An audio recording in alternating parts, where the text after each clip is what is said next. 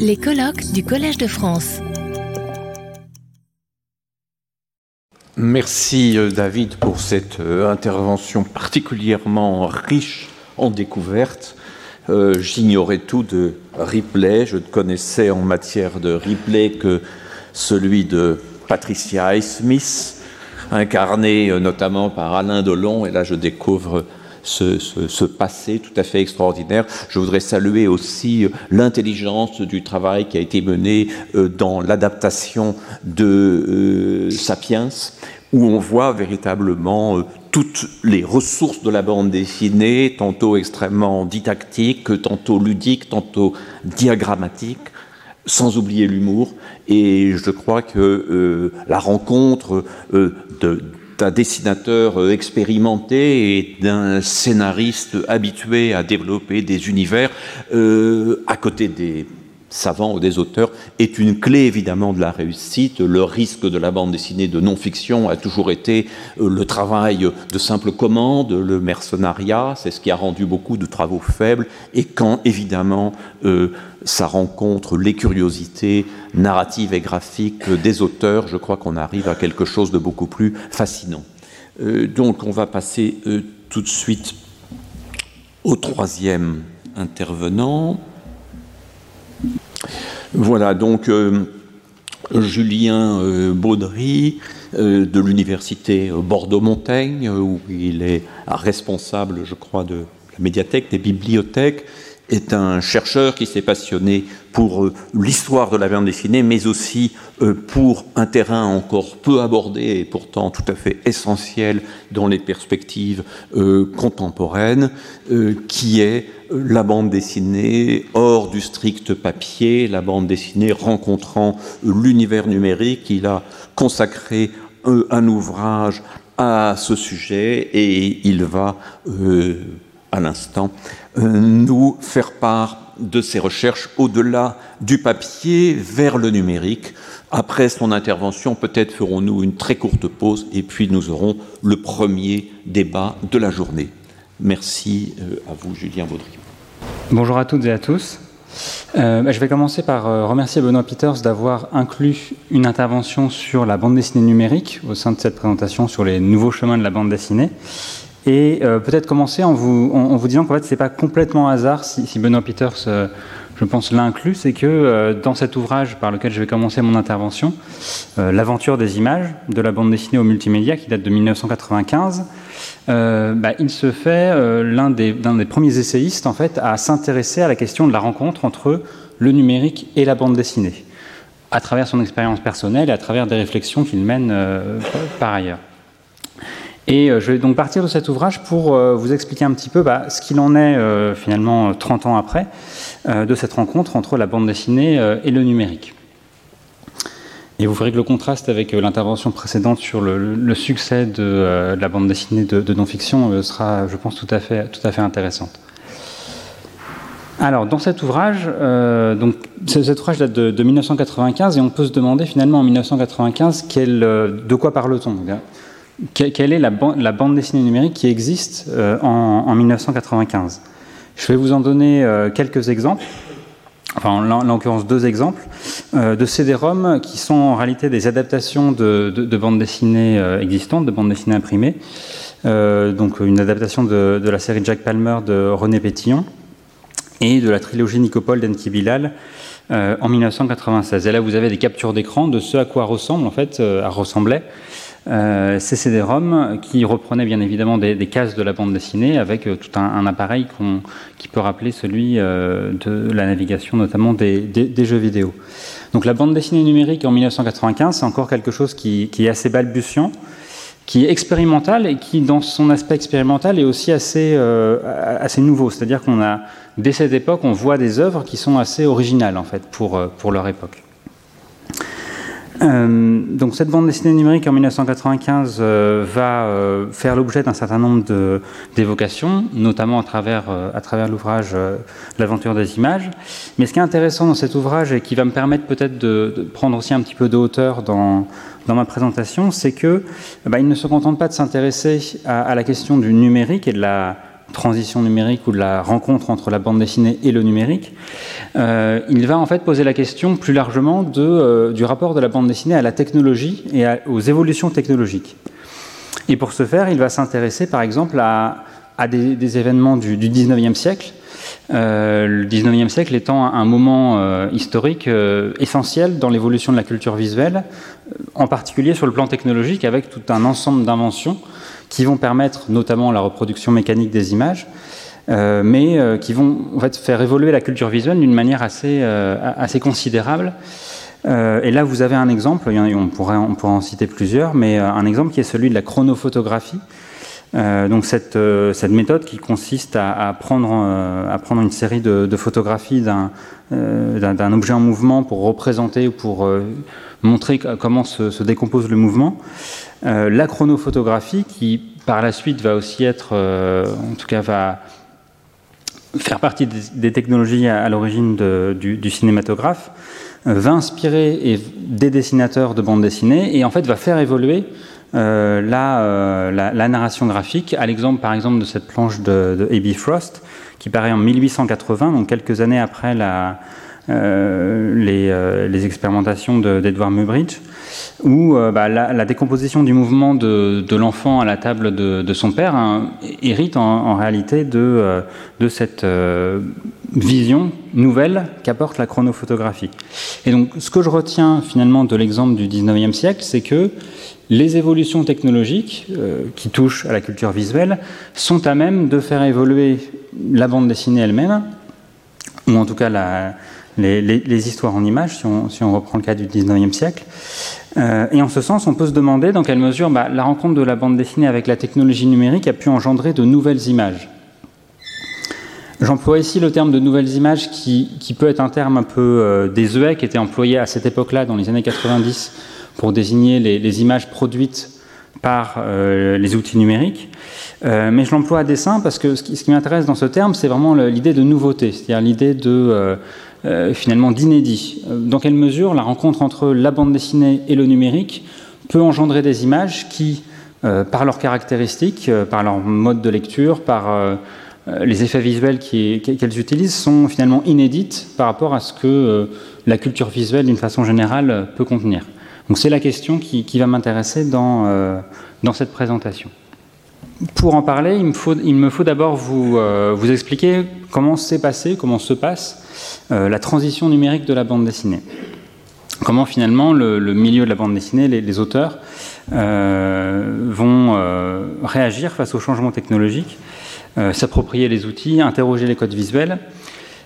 et pour ce faire, je vais vous donner un certain nombre d'exemples mais peut-être d'abord sur un plan un peu plus euh, définitionnel, euh, vous rappeler que euh, bah, en, 2023, il y a beaucoup de bandes dessinées qui sont numériques à un stade de, leur production. Je dirais même que la majorité des bandes dessinées en fait sont numériques à un moment donné de leur production, ne serait-ce qu'au moment de l'impression. Hein.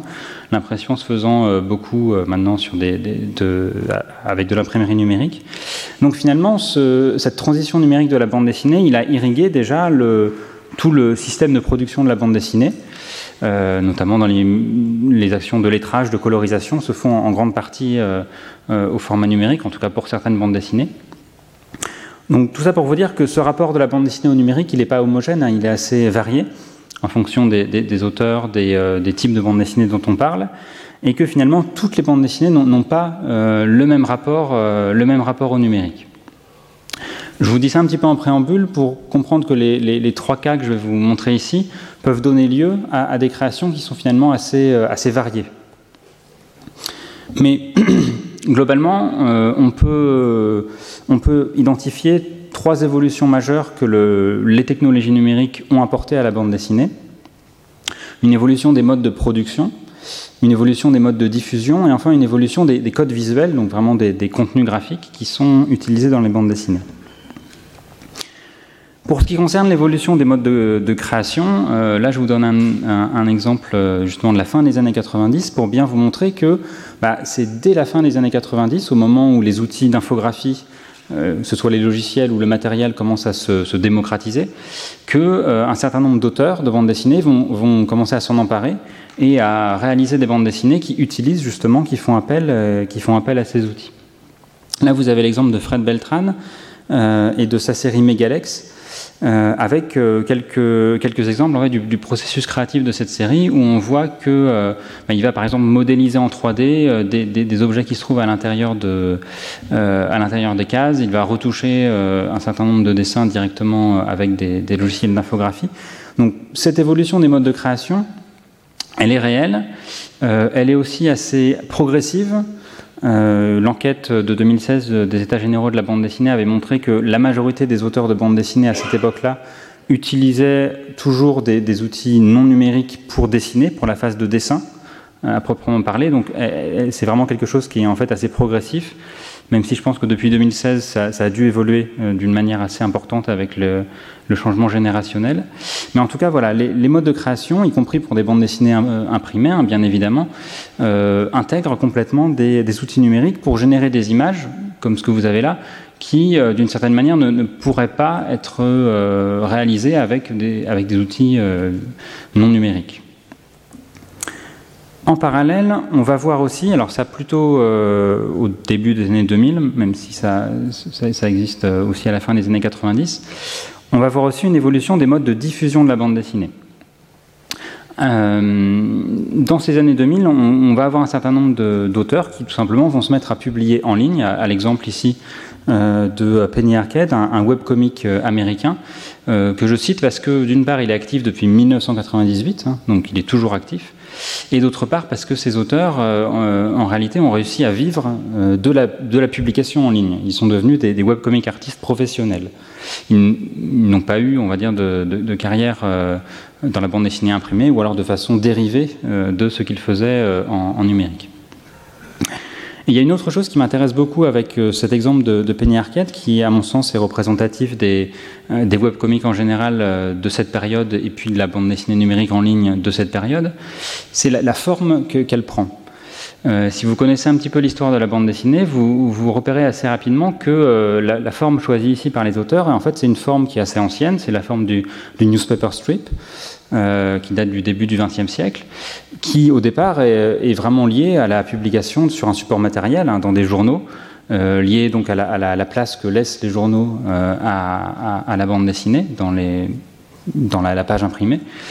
Donc cette, cette bande dessinée en 3-4 cases pour des, épisodes courts est repris ici par les, par les webcomic artistes, et je trouve ça particulièrement intéressant de se dire que bah, ces auteurs de bande dessinée numérique des années 2000, en réalité, leur, mode de, pensée, leur mode de création sont très tournés vers la bande dessinée imprimée et vers les codes visuels, euh, les, modalités d'écriture, on va dire, graphique, de, euh, de la bande dessinée imprimée. Et, euh, c'est le cas des, webcomics américains. C'est le cas dans une certaine, dans une moindre mesure de, des blogs BD, qui sera un peu l'équivalent des, des webcomics euh, pour, euh, pour la France. Euh, et c'est un phénomène qui est assez, assez frappant. Troisième chose, troisième évolution, c'est l'évolution des codes visuels. On va voir de plus en plus d'auteurs de, bande dessinée qui, de façon assez, logique, hein, vont s'inspirer des codes visuels de, du, numérique, enfin, en tout cas qui ont émergé avec la culture numérique, pour réaliser des bandes dessinées qui peuvent être des bandes dessinées imprimées. Comme dans le cas ici de La couleur des choses de Martin Panchaud, qui a eu le, Fauve d'or du dernier festival d'Angoulême, et euh, donc qui utilise des codes visuels du numérique avec par exemple cette représentation de, des personnes sous la forme de petits pions en vue de dessus, qui peut rappeler euh, bah, des représentations qu'on a dans, des jeux vidéo par exemple, ou euh, sur des, sites comme la cartographie en ligne par exemple. Ça c'est le haut de la planche. Et puis le bas de la planche, vous avez plus cette fois l'utilisation de, la schématisation, euh, qui est un, mode de lecture de l'image qui là aussi euh, a à voir, alors pas uniquement hein, bien sûr, mais qui s'est beaucoup développé euh, avec, la, avec la culture numérique. Et ce qui est intéressant dans le cas de Martin Panchaud, c'est qu'il va en fait utiliser ces codes visuels du numérique et il va les interroger d'une certaine manière. Il va, à travers cette bande dessinée qui raconte une histoire qui est assez mélodramatique, euh, et qui est vraiment très, très, très, narrative, il va vraiment poser la question est-ce que les codes visuels du numérique peuvent permettre de raconter des, histoires avec les mêmes émotions, avec les mêmes sentiments que euh, euh, les codes visuels traditionnels de, de, la bande dessinée Donc pour revenir un petit peu et, résumer cette première partie, on a euh, un certain nombre d'évolutions, des, modes de, production, des modes de diffusion, des codes visuels qui sont, euh, euh, qui, qui, sont visibles dès les années 2000. Et ce sur quoi j'aimerais revenir à insister dans la transition numérique de la bande dessinée, c'est sur le fait que dans tous les cas, et j'espère l'avoir montré ici avec ces exemples, euh, l'une des caractéristiques fortes de la transition numérique de la bande dessinée, c'est la permanence de l'imprimé, en réalité.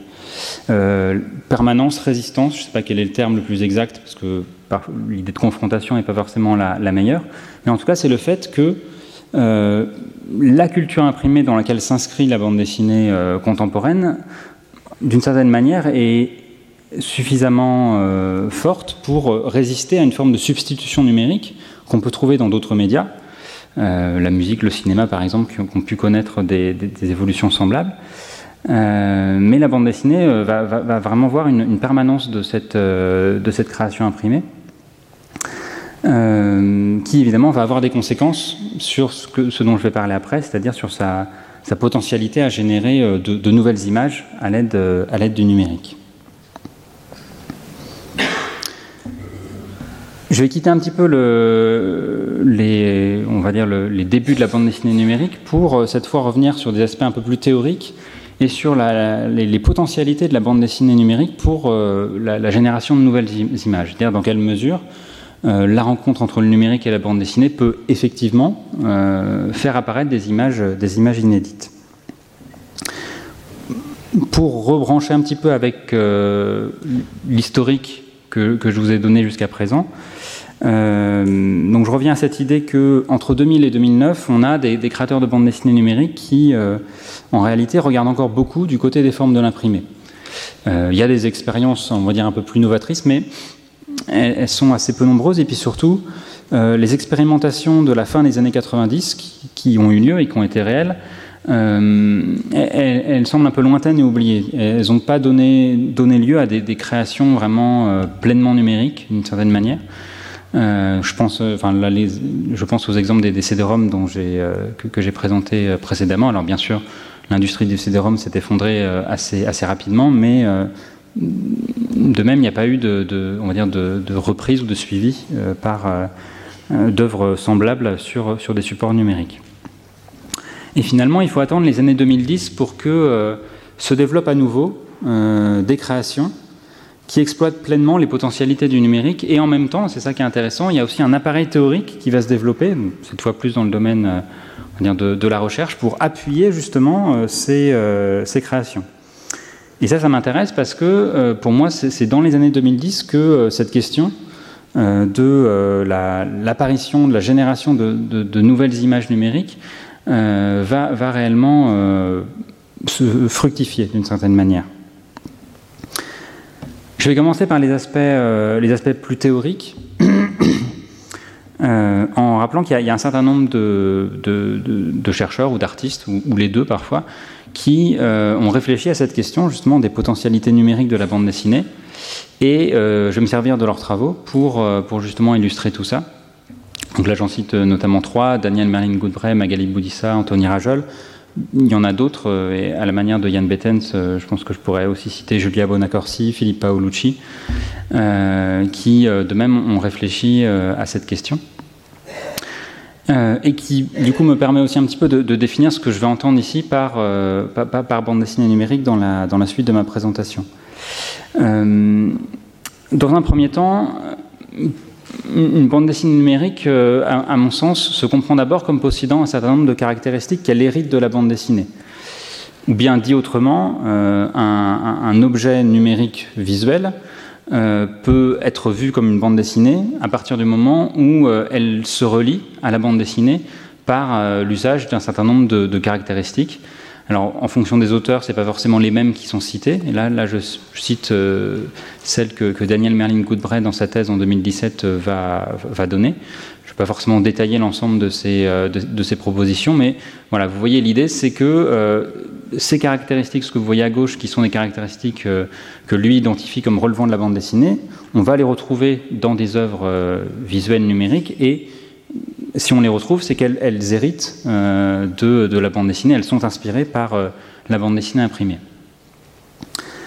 Mais d'autre part, une bande dessinée numérique, c'est évidemment aussi une bande dessinée qui possède des caractéristiques propres à sa nature numérique et qui, d'une certaine manière, les, euh, les, active, en tout cas les, les rend, euh, les rend actives pour pouvoir justement générer des, des images qui, ne peuvent être rendues euh, possibles que par la rencontre entre le numérique et la bande dessinée.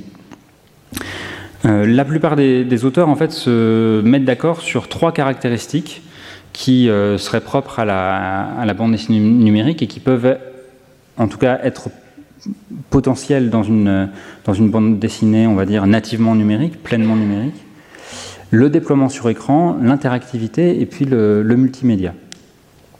Le déploiement sur écran, c'est l'idée que euh, l'artiste, quand il crée sa bande dessinée, il prend en compte le fait qu'elle va être lue sur un écran et que de ce fait, euh, bah, il, faut prendre en compte la nature de l'écran, la modalité de lecture que cela implique, euh, la, forme que peut prendre l'écran, qui peut être variable euh, par ailleurs.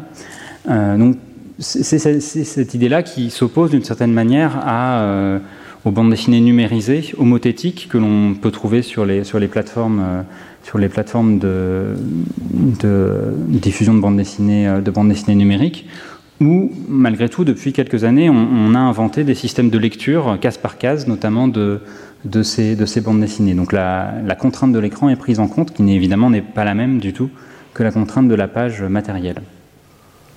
L'interactivité, c'est l'idée que euh, ces bandes dessinées numériques, bah, le, lecteur peut euh, interagir avec, elles, par exemple pour euh, déplacer des éléments de la bande dessinée, pour déclencher des événements ou des des, éléments euh, complémentaires. Euh, pour modifier la linéarité de l'histoire également, on, a des bandes dessinées par exemple à embranchement qui euh, sont assez caractéristiques de ce point de vue-là. donc l'interactivité prend vraiment en compte l'action du, lecteur dans la narration pour, dans, la bande dessinée numérique elle-même. Euh, et enfin, le multimédia ou le multimodal, ça dépend de, la manière de le voir, c'est l'idée que euh, ces bandes dessinées numériques peuvent contenir autre chose que des images fixes. Elles peuvent également contenir, par exemple, bah, de l'animation, des images animées. Elles peuvent contenir du son, de la vidéo, euh, des éléments qui sont qui seraient difficiles, je dirais pas impossibles, à, à, inclure dans une bande dessinée, dans une bande dessinée imprimée. Donc ça, c'est pour les aspects théoriques. Si j'en viens aux aspects euh, plus, euh, on va dire, concrets, euh, et sur la, ce qui, ce qui les, bandes dessinées qui en pratique sont apparues dans les années, dans les années 2010, ce qu'on peut retenir, c'est qu'il y a en fait deux formes que je vais appeler standards qui sont devenues récurrentes dans la bande dessinée numérique depuis une, une dizaine, une quinzaine d'années. c'est le diaporama et le défilement vertical. Le diaporama, bah, c'est en partie ce que vous avez ici à l'écran, c'est euh, une suite d'images hein, qu'on va, va, activer les unes après les autres, qui vont se substituer euh, les unes aux autres, et euh, tout l'enjeu pour le, créateur de bande dessinée numérique sur diaporama, c'est bien évidemment de prendre en compte cette substitution d'une image pour une autre, et de, les faire entrer en relation au cours, de, au, cours de, au cours de la lecture numérique. Le défilement vertical, c'est ce que vous avez notamment sur vos, smartphones hein, euh, et sur un, certain nombre de, réseaux sociaux. C'est bah, tout simplement le fait de scroller de haut en bas pour faire défiler euh, la, page, euh, Internet et pour faire défiler en l'occurrence pour une bande dessinée les images et l'histoire. Donc ces deux modalités, c'est vraiment celles qui, alors je dis, sont devenues récurrentes au sens où euh, il y a d'autres expérimentations qui ont eu lieu euh, sur d'autres types de formes de bande dessinée numérique, mais qui ont eu moins de succès ou qui n'ont pas donné lieu à, on va dire, un nombre conséquent de, productions. Alors que le diaporama et le défilement vertical, pour le coup, ont vraiment euh, donné lieu à des, créations assez nombreuses. Je vais vous en donner quelques exemples. pour le diaporama, l'exemple le plus connu en quelque sorte, euh, ou le plus, on va dire, euh, construit, c'est le cas du turbomédia, euh, de, imaginé par, l'auteur Balak en 2009. le turbomédia, c'est une grammaire de, une, sorte de grammaire qui permet de, d'expliquer comment faire une bande dessinée avec un diaporama et comment utiliser au mieux les potentialités du diaporama pour générer des effets qui, qui, qui, sont intéressants dans une, dans une narration en images. Et il se trouve que c'est ça qui est intéressant dans le, dans, le turbomédia, c'est que euh, Balak a vraiment, euh, et puis les, personnes qui l'ont succédé, euh, a, vraiment décrit cette grammaire, a expliqué comment on, comment on fait une bande dessinée numérique avec, avec un diaporama et, les techniques qu'il a, qu'il a évoquées ont été utilisées par les auteurs, les auteurs qui ont suivi dans cette, dans cette voie. Je vais vous donner un exemple ici. Alors c'est toujours difficile de, montrer des bandes dessinées numériques à l'écran dans, un, dans une présentation, parce que vous n'avez pas le geste que je fais moi, qui évidemment est très important dans la lecture de la bande dessinée numérique. Je vais le faire pour vous. Euh, mais donc voilà, imaginez que c'est vous qui, euh, appuyez sur, euh, sur le bouton. donc dans, cette bande dessinée qui, s'appelle About Digital Comics, qui est en fait une sorte de manifeste du Turbo Média, donc on a deux, deux, personnages qui discutent, qui expliquent un petit peu ce qu'est un Turbo Média, et l'un d'eux dit c'est très simple mon cher ami, si nous sommes ici, c'est pour faire une expérimentation narrative. Et là, vous avez en fait un, jaillissement de la case qui euh, visiblement a un effet dans la matérialité du, monde des, personnages, puisqu'il fait sursauter euh, le, deuxième personnage. Euh, par ailleurs, il y a l'utilisation de, lignes de vitesse qui, est là plutôt héritée du manga, mais qui donne avec l'effet du diaporama un effet particulièrement efficace de vitesse. Et puis dans la troisième case, on revient à quelque chose de plus posé, et on voit finalement comment est-ce que ici l'auteur euh, réussit à exploiter la logique du diaporama pour euh, générer des effets de rythme qui sont euh, alors assez simples, hein, assez rudimentaires, mais efficaces dans la lecture d'une bande dessinée numérique. donc ça, c'était pour l'exemple du diaporama. Je vais maintenant passer au cas du défilement vertical, alors qui est pour le coup très difficile à représenter dans une présentation comme celle-ci. Euh, mais là, vous avez un exemple de, bande dessinée en défilement vertical. Alors, bien évidemment, la grande forme de bande dessinée numérique en défilement vertical, c'est le webtoon, dont vous avez peut-être entendu parler, qui depuis euh, quelques années rencontre un, succès particulièrement euh, fort, en, tout cas maintenant, dans, le, monde occidental, puisque c'est une forme en fait qui vient en particulier de Corée du Sud. Euh, et, qui, euh, qui, maintenant nous parvient et qui euh, bah, voilà, rencontre vraiment un grand succès, en particulier de, dans les, les, jeunes générations de lecteurs. Et là, vous avez l'exemple d'un webtoon, donc Distant Sky, de 2014. Il faut évidemment comprendre que la lecture se fait de en bas sur plutôt un écran de smartphone, a priori, mais, mais, pas que. Et on voit comment le dessinateur ici utilise justement l'effet de chute que donne le, le défilement vertical pour, en partant d'un paysage euh, post-apocalyptique, euh, en arriver progressivement sur euh, le visage hébété des protagonistes, avec une sorte d'effet là aussi de, sidération, en tout cas c'est ce qu'il faut imaginer à la lecture de haut en bas de cette, alors on ne peut pas parler de planche, mais en tout cas de ce, de, ce dessin. Et là on est dans l'introduction vraiment du premier chapitre, donc ça permet de faire entrer vraiment le, le lecteur, immerger le lecteur dans le monde qui va être celui de, euh, de, cette, euh, de cette histoire. Et de lui faire rencontrer euh, les personnages. Donc le webtoon d'un côté, le turbomédia de l'autre, sont deux modalités qui sont vraiment assez, on va dire, florissantes depuis, depuis les années 2010. Mais pour revenir un petit peu à mes, mes caractéristiques que, que j'évoquais précédemment, euh, j'attire quand même votre attention sur quelque chose, c'est que euh, ces, formes standards, en fait, n'exploitent qu'un aspect euh, du potentiel de la bande dessinée numérique. Elles exploitent de manière assez magistrale le déploiement sur écran. en revanche, elles exploitent finalement assez peu le potentiel interactif de la bande dessinée ou le numérique ou le potentiel multimédia de la bande dessinée numérique. C'est même, pour tout vous dire, dans la grammaire que Balak euh, donne du turbomédia, il va même insister sur le fait que, bah, en fait, il faut assez peu d'animation dans un turbomédia pour euh, éviter de distraire d'une certaine manière le, lecteur de, la lecture du, diaporama. Donc pour lui, c'est même important en fait euh, que l'absence de, de, ce multimédia dans, ces, turbomédias.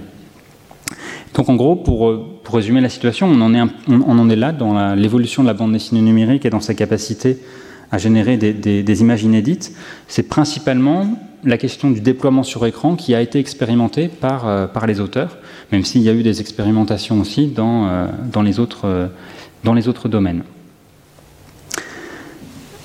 Et finalement, cette réflexion couplée à ce que je vous présentais dans la, dans la première partie, c'est-à-dire l'idée que dans le cas de la bande dessinée, alors en, tout cas en, Occident, la permanence de l'imprimé est très forte. Et je vais peut-être faire un petit aparté pour bien clarifier le fait que là, je, les exemples, même si là j'ai à l'écran un exemple asiatique, euh, la permanence de, l'imprimé dans la bande dessinée euh, d'une façon générale, c'est quelque chose qui, correspond à la bande dessinée occidentale, donc euh, à la France et puis dans une certaine mesure aussi aux, États-Unis. si on prend le cas des, bandes dessinées asiatiques, notamment au Corée et au Japon, il faut savoir que le, chiffre d'affaires de la, de, la bande dessinée numérique a, a maintenant dépassé celui de la bande dessinée imprimée. Donc là, on est davantage dans ces domaines linguistiques-là, dans un phénomène de substitution de l'un pour l'autre, qui pour le coup, dans la bande dessinée occidentale, euh, on, est, très loin de ce, phénomène. Et ça m'amène à me demander si euh, le cadre de production de, la bande dessinée, euh, de, la, de, la, bande dessinée au sens large, est, le cadre idéal pour engendrer de nouvelles images. Et pour illustrer ça, je vais vous donner un exemple, l'exemple d'une expérience éditoriale qui est celle de, Professeur Cyclope. Professeur Cyclope, c'est un, webzine, donc un magazine en ligne, euh, qui apparaît en 2013, qui va connaître 23 numéros entre 2013 et 2015, et qui est particulièrement intéressant d'un point de vue euh, esthétique, au sens où ça va être un véritable laboratoire de la bande dessinée numérique, et où les auteurs qui vont y participer vont développer des formes de bande dessinée numérique qui sont euh, vraiment très originales. Ils vont exploiter justement ces fameuses trois potentialités dont, je vous parlais précédemment. Euh, d'autant plus intéressant parce que les, auteurs de Professeur Cyclope et les, fondateurs de ce webzine ne sont pas forcément des auteurs technophiles au départ, hein, sont des, auteurs qui certes connaissent les outils numériques, mais qui n'ont pas, on va dire, une expérience euh, de, création numérique extrêmement euh, importante euh, avant. Donc on a vraiment, on avait en 2013 l'impression que voilà, la bande dessinée allait entrer dans une, dans une phase, dans, une ère numérique. Et Professeur Cyclope, qui était un webzine payant, hein, je, le, précise bien, ce n'était pas un, magazine gratuit, il fallait s'abonner pour avoir accès aux bandes dessinées sur le site, a connu 23 numéros entre 2013 et, et 2015. Euh, et puis, euh, il s'est arrêté en 2015. Alors, il a été euh, financé, je n'ai plus la chronologie exacte, mais il a été financé par, par Arte pendant, pendant tout un moment, qui a repris sur une période les numéros sur son site, cette fois en lecture gratuite. Mais je crois que ce n'est plus le cas maintenant, si, si je ne me trompe pas. Euh, et l'interruption de Professeur Cyclope au bout de trois années d'expérimentation, alors y a, on pourrait trouver plein de raisons, hein, je ne vais pas forcément toutes les évoquer, mais euh, au dire de, Fabien Vellman, qui était euh, l'un des, des, fondateurs de ce, de ce, webzine, il y a tout simplement le fait qu'ils n'ont pas pu trouver de, modèle économique qui permette de faire perdurer un webzine en rémunérant les auteurs de façon satisfaisante. Euh, de la manière qu'ils avaient imaginé, euh, imaginé, au départ. Donc en gros, on pourrait dire d'une certaine manière que le, public de la bande dessinée n'était pas forcément prêt à ce type d'expérimentation. Euh, mais en tout cas, voilà, il y a eu un, échec de ce point de vue-là, d'une tentative de création d'un magazine de, de, bande dessinée nativement numérique. Et finalement, le cas de Professeur Cyclope m'amène sur un autre terrain, qui est, euh, que je n'ai pas évoqué pour l'instant, qui est la question de, l'attitude des éditeurs de bande dessinée face, euh, face au numérique. Euh, et là encore, je précise bien que je vais parler uniquement du domaine, français ou franco-belge en tout cas. ce qu'on peut voir, c'est que les, éditeurs de bande dessinée face, au numérique vont avoir une attitude, alors je ne sais pas si on peut parler de, timidité ou de prudence, mais en tout cas qui va mettre du temps avant de réellement euh, s'investir euh, dans, ce, type de création. En gros, pour reprendre la chronologie, vous avez trois phases. Hein. une phase avant 2009, où le numérique va être vu par ces, par éditeurs comme une marge de la création imprimée. Euh, ça permet de créer des produits dérivés, ça permet de faire du marketing, ça permet de repérer des talents qu'on va ensuite éditer dans des bandes dessinées imprimées. À partir de 2009, il va quand même y avoir un changement important, notamment avec l'arrivée de, plateformes de lecture de bandes dessinées en ligne comme Isneo, où le numérique va être vu par les éditeurs comme un espace à conquérir pour exploiter en fait sous forme numérique leur catalogue imprimé. Euh, donc ces plateformes, hein, vous avez Isneo, mais vous en avez, euh, beaucoup d'autres, euh, permettent bah, de lire en ligne des bandes dessinées avec des modalités d'achat qui sont assez, diverses.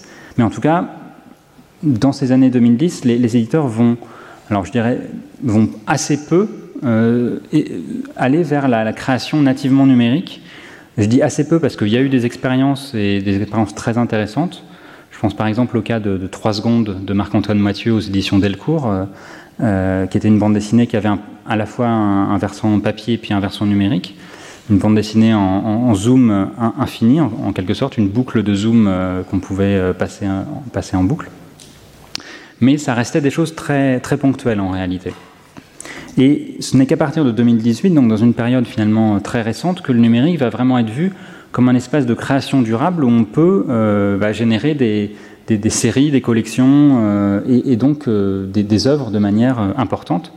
Là, je vous donne trois exemples. Euh, la collection RVB des, éditions Hécatombe, donc là on est plutôt dans le domaine de, l'édition alternative, mais qui est, euh, un exemple très intéressant.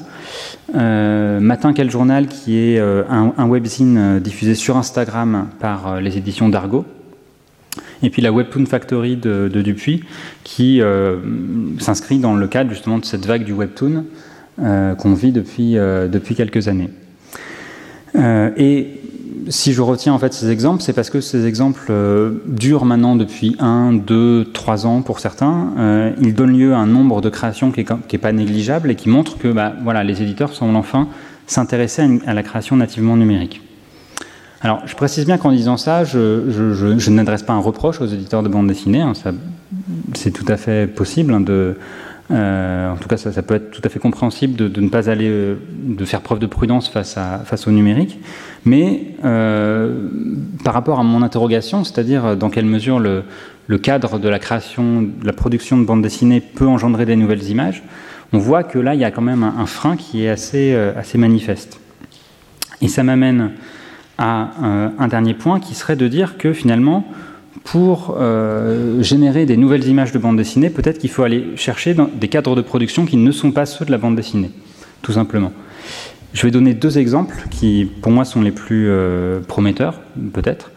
Euh, on peut tout d'abord s'interroger sur le, jeu vidéo et sur les potentialités de l'industrie du jeu vidéo à, générer des œuvres qui sont à la frontière entre la bande dessinée et justement le jeu vidéo notamment en exploitant cette fameuse interactivité dont, je parlais précédemment.